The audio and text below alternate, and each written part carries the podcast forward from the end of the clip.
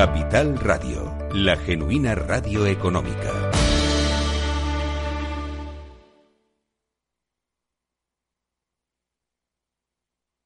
Neynor Homes les ofrece inversión inmobiliaria con Meli Torres.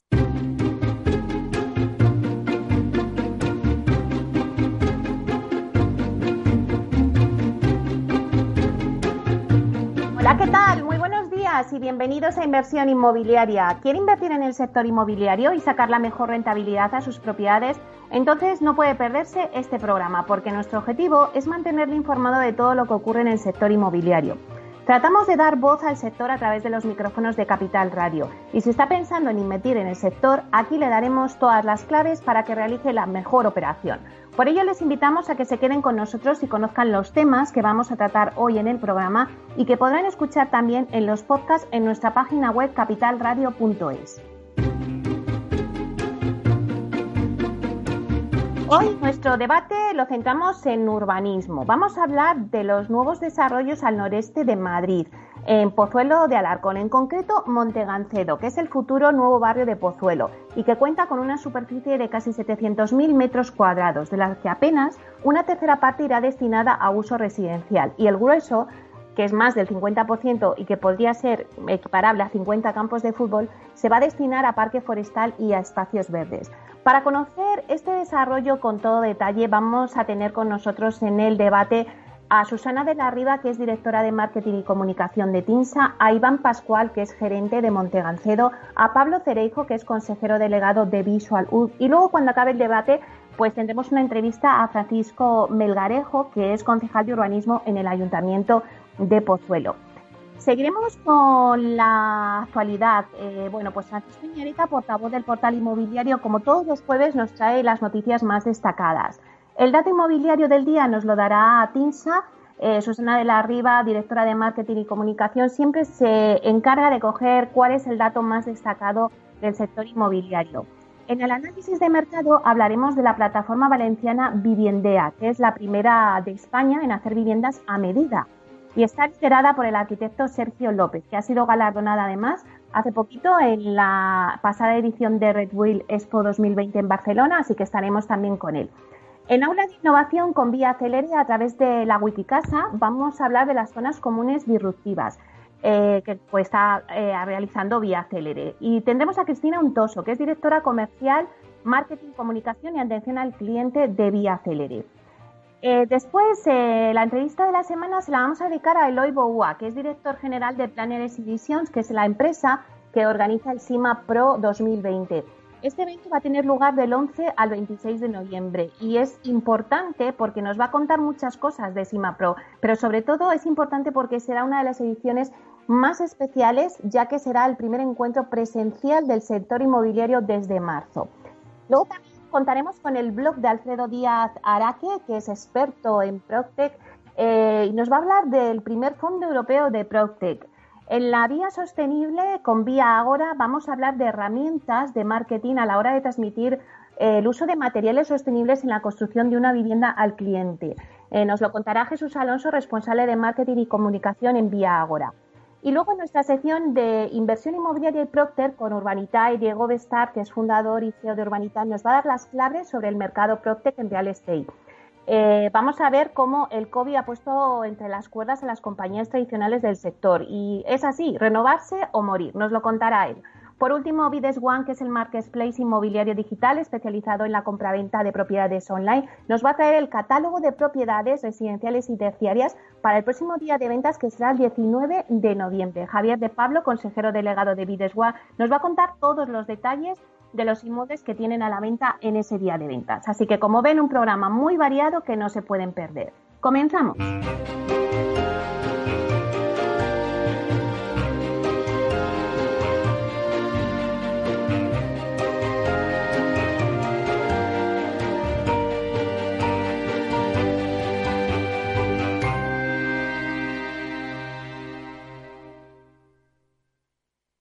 Idealista te ofrece la noticia de la semana.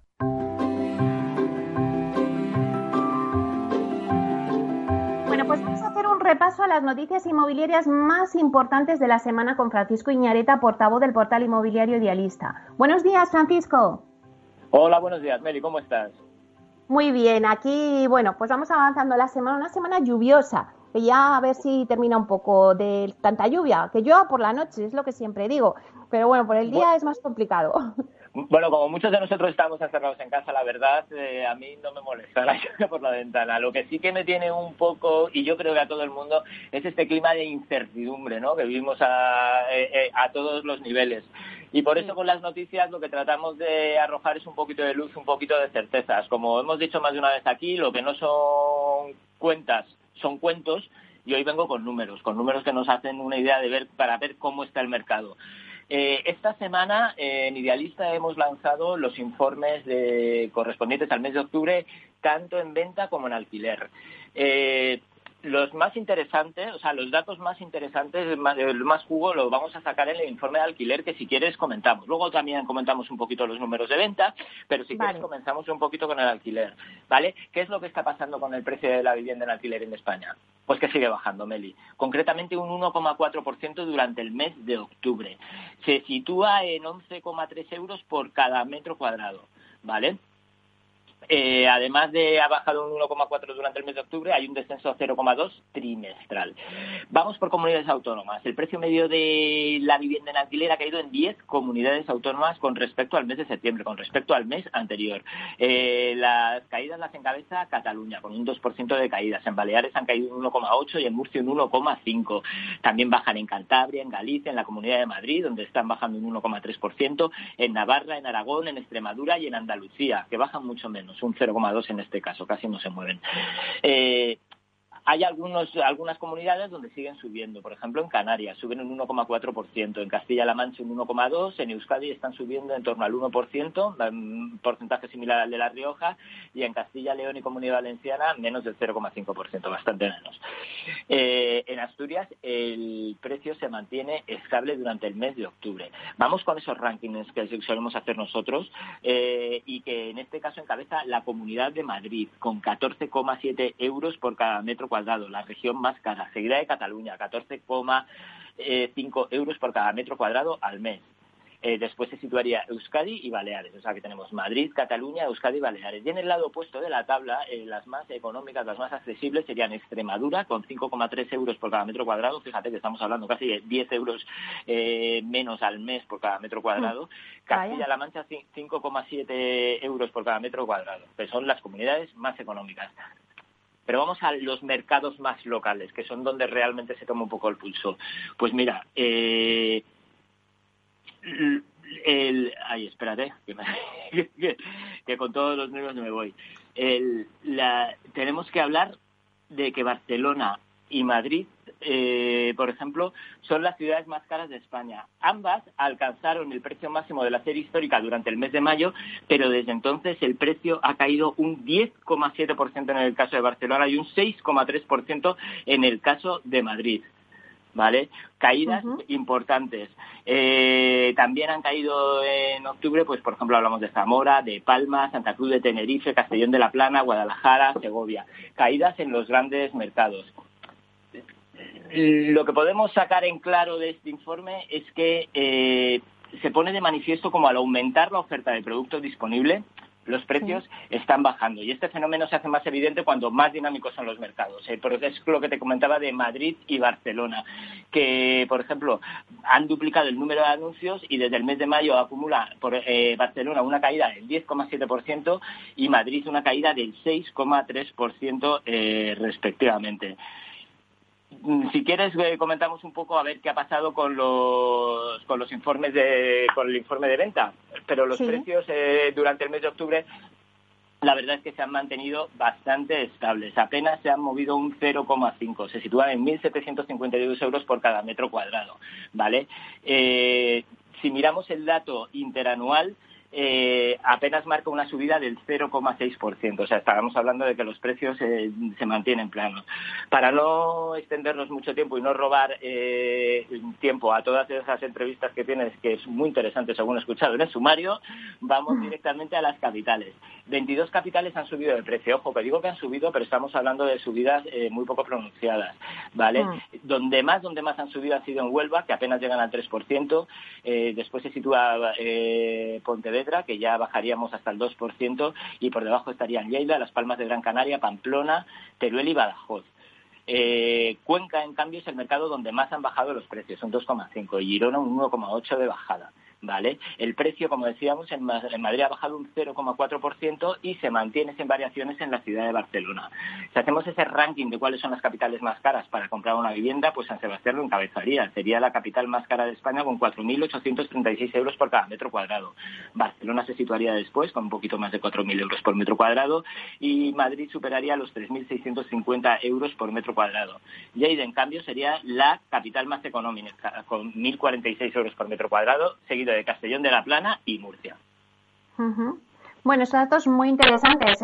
Es verdad que al final eh, siempre San Sebastián, Barcelona y Madrid están ahí en el top, en el del ranking, pero bueno, pues así estaba como estaba evolucionando el mercado en estos momentos. Exactamente. Entonces hablamos de eh, el bajadas en alquiler y el mercado de ventas, sin embargo, se mantiene estable. Esa sería como la lectura final.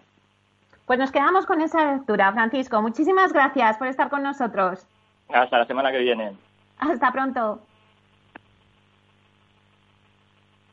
El dato del día con Tinsa.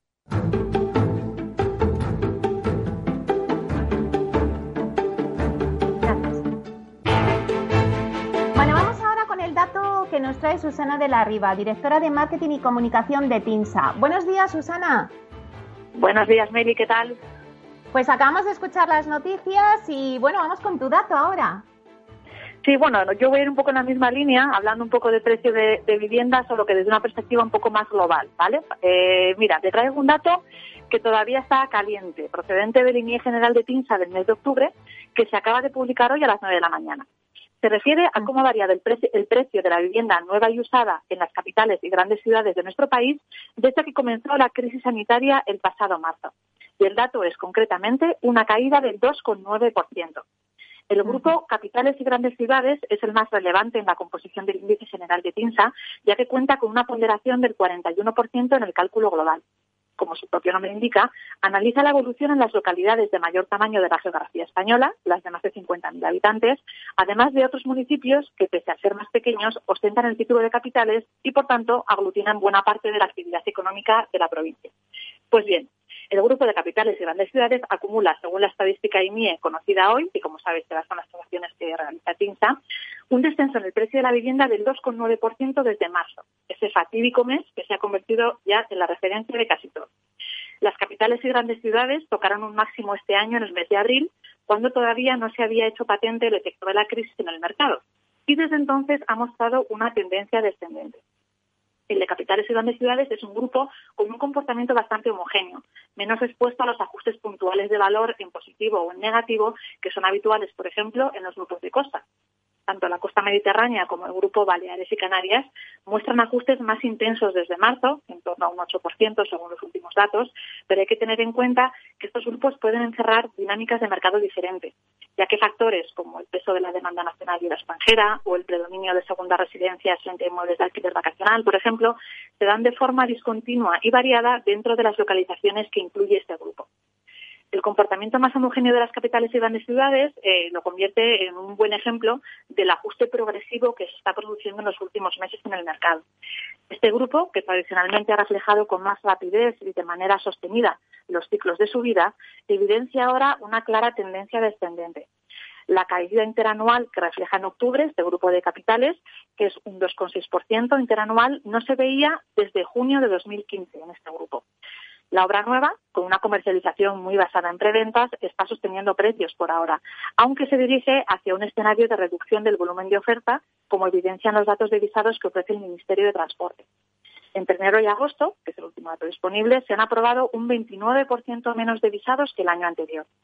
Sin embargo, la vivienda que predomina en el mercado eh, es la de segunda mano, que al estar mucho más ligada a la situación del momento, materializa antes los nuevos ajustes se habla de tendencias eh, nuevas ¿no? en la demanda de las grandes ciudades, como la transferencia a la periferia, la preferencia por inmuebles con terrazas y jardín o espacios extra para el teletrabajo. Pero está por ver si no son más que hechos puntuales asociados a esta situación extraordinaria. Lo único que podemos decir desde nuestro punto de vista en este momento sobre estas nuevas preferencias de los compradores es que no hay tendencias claras.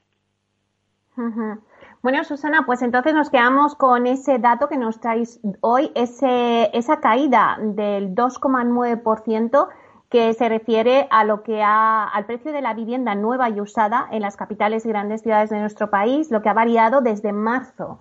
Muchísimas gracias. Pues nada, un placer, Meli, hasta la semana que viene. Hasta pronto.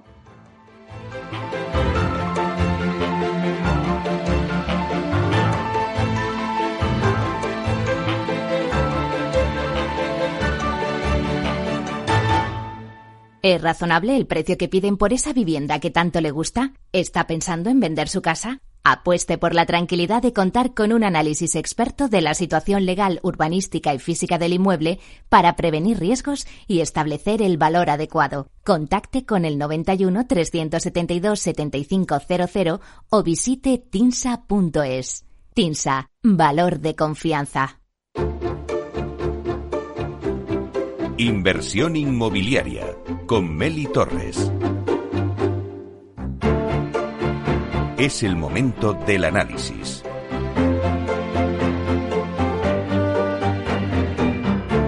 Bueno, pues ahora en nuestro análisis de mercado hablamos de la plataforma valenciana Viviendea. Es la primera de España en hacer viviendas a medida y está liderada por el arquitecto Sergio López que ha sido además recientemente galardonada esta, esta plataforma en la pasada edición de Red Bull Expo 2020 en Barcelona. Vamos a darle la bienvenida. Buenos días, Sergio.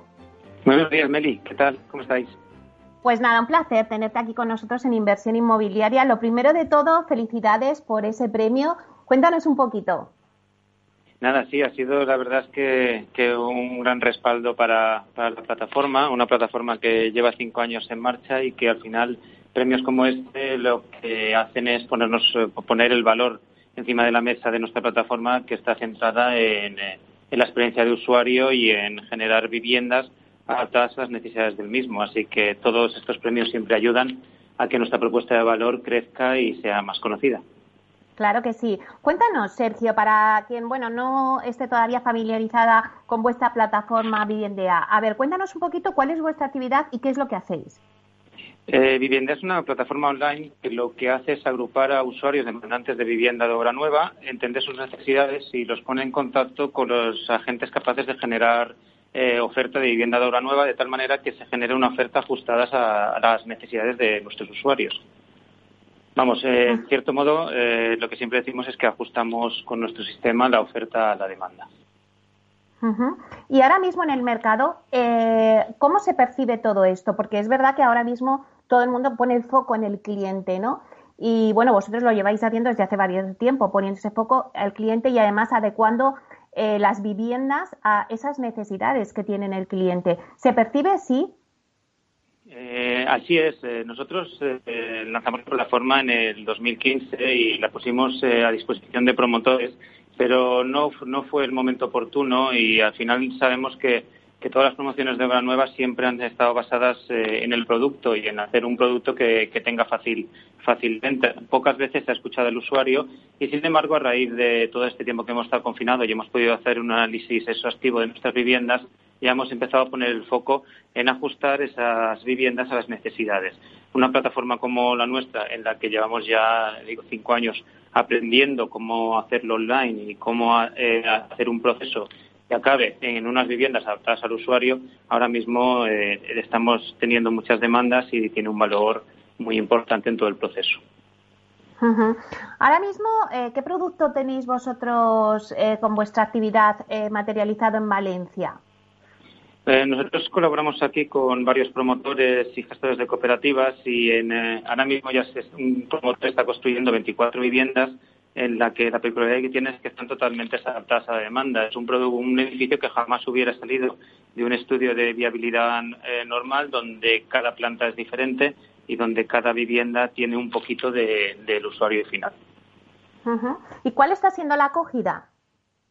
Eh, la verdad es que es excepcional. Eh. Cuando nosotros contamos que en, ese, en esa promoción ha habido que colocar cartel y que hubo un 100% de ventas antes siquiera de tener, de tener el proyecto básico, es algo que sorprende. Pero claro, es que necesitamos saber las necesidades del usuario para que el arquitecto desarrolle el producto más adecuado a la demanda.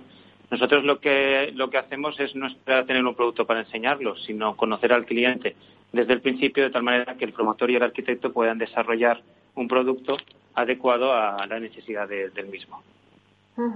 Porque es verdad, Sergio, que, siempre me, comentas, nosotros no somos una promotora. Eh, nosotros, pues, eh, vosotros lanzasteis ¿no? la plataforma en 2015 eh, cuéntanos un poquito cómo se desarrolló. Pues eh, lanzamos en 2015. Eh, tuvo bastante buena acogida entre los usuarios, no tanto entre, entre el mundo promotor, entre el mundo de la obra nueva, y al final aquí en, de modo local eh, conseguimos validar, validar la propuesta con un gestor de cooperativas. Ahora mismo ya tenemos cuatro promotores locales en Valencia subidos a la plataforma, uno en Murcia y dos en Barcelona que ya apuestan por escuchar al cliente desde, desde, nuestro modelo. Eh, ten en cuenta que nosotros lo que hacemos es introducir al cliente y sus necesidades al principio del proceso, no cuando ya está todo decidido, con lo cual, a través de un proceso de feedback continuado, el producto se puede adecuar a la demanda. Pero, como has comentado, no, no somos promotores y es una también, durante estos años hemos tenido prácticamente más que explicar lo que no somos que lo que somos. Pero bueno, poco a poco vamos haciéndonos un hueco en el mercado. Claro, es que cuando tú decías no es una promotora, eh, para que quede claro a los oyentes, pues al final eh, lo que tratáis de, de, ser eso es una herramienta para que promotores, gestores, arquitectos, constructores, proveedores, yo creo que cualquier agente de la obra nueva, pues puedan entender, eh, bueno, pues lo que demanda, ¿no? El cliente. Exacto, es una manera de poner el foco en, las necesidades del cliente y una evolución natural. Eh, nosotros no queremos ser una revolución, queremos ser una evolución y creemos que no sobra nadie, ningún actor del, mercado, pero que sí que tenemos que poner ya todos los esfuerzos en hacer esa, esa vivienda que necesita el, cliente, esa vivienda siempre decimos que parece una quimera hacer viviendas a medida. En el proceso natural es muy complicado, pero sabiéndolas desde el momento en el que se está generando el proyecto, es algo que, la pericia de cualquier arquitecto puede materializar. Bueno, ¿y qué proyectos tenéis a la vista, Sergio? Eh, con vuestra plataforma. No sé si, bueno, pues tenéis seguramente muchos proyectos. Pues ahora mismo estamos centrados en, acabar de subir de la, en la parte profesional eh, promotores, arquitectos, constructores y proveedores e inmobiliarias para responder a toda la demanda de usuarios que tenemos. Eh, como te he comentado, tenemos un promotor en Murcia que va a implementar a principio de año nuestro proceso, o, otros dos en, Barcelona y aquí en, Valencia estamos a punto de lanzar tres, promociones más, nosotros no, de, promotores cercanos que se completarán las cinco que tenemos en marcha. Bueno, al final, eh, el premio que habéis ganado en Red Wheel eh, constata un poco, no sé si eh, estás conmigo en que al final las PropTech eh, pues tienen que ser el aliado perfecto de las promotoras.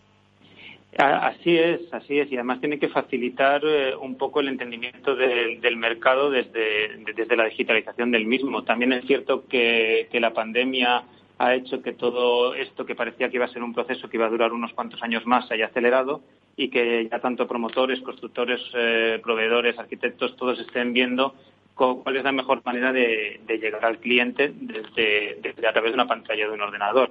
Y con nosotros tienen eh, una oportunidad excelente para, para usar y poder hacer una promoción inmobiliaria pues totalmente adecuada al comprador final. Bueno, Sergio, pues un placer estar con nosotros y que nos cuentes un poquito vuestra plataforma eh, Viviendea. Eh, os deseamos muchísima suerte y nos lo vais contando aquí en Inversión Inmobiliaria. Meli, siempre agradecido y ya sabes que nos tienes para cuando lo necesites. Enhorabuena por ese premio y que eh, sigan a ese premio muchísimos más. Hemos estado con Sergio López, eh, consejero delegado de Viviendea y fundador. Muchísimas gracias, Sergio. Gracias a ti, Meli. Buen día.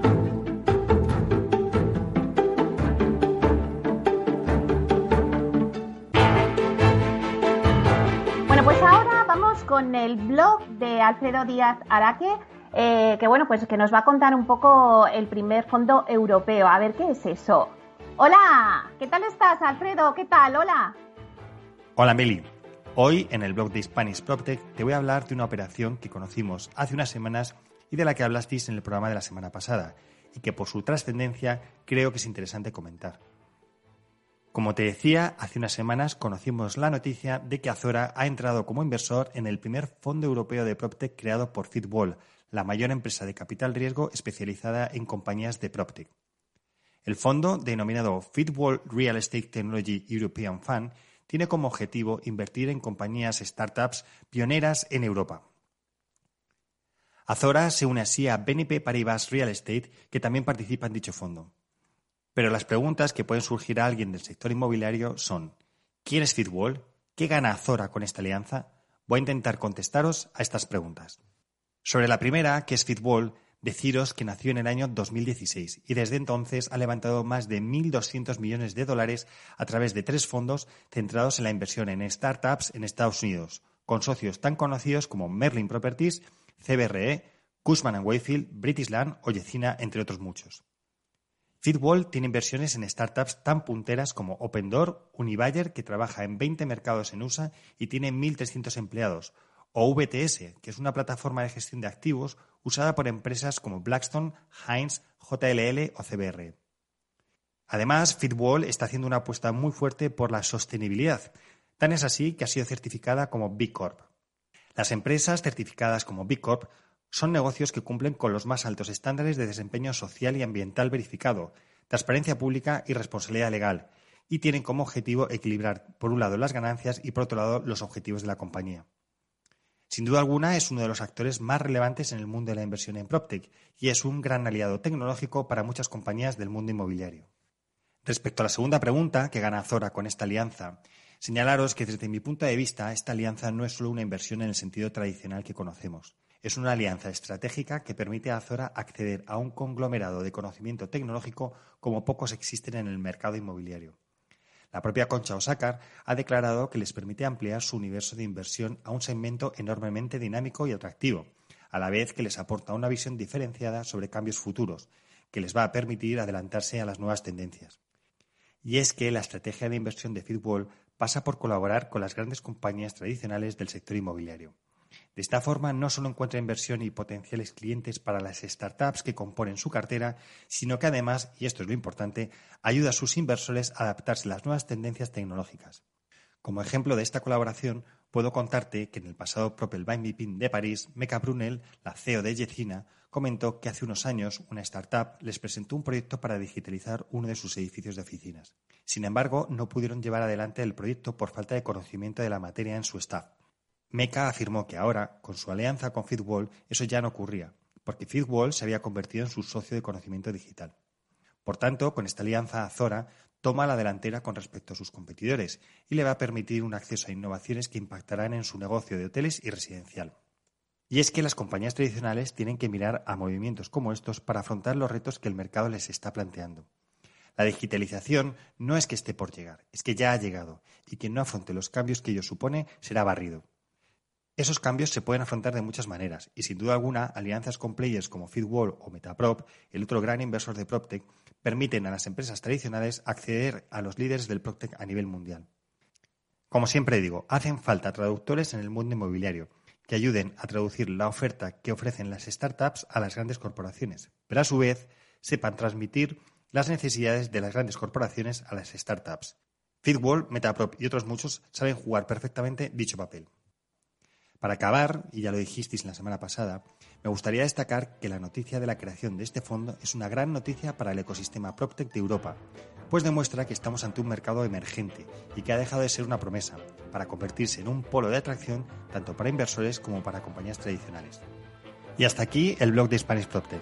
Ya estoy preparando el siguiente, así que nada, te espero en unas semanas. Un beso, Meli. Bueno, muchas gracias, Alfredo. Alfredo Díaz Araque experto en PropTech. Y ahora enseguida vamos con el informativo y luego seguimos en inversión inmobiliaria. Inversión inmobiliaria con Meli Torres.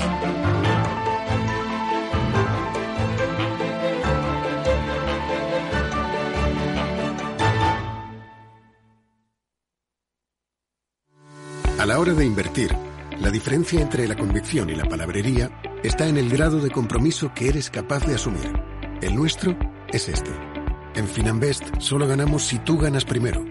Conoce todas las ventajas del Result Investment. Tienes mucho que ganar. Finanbest, tú ganas.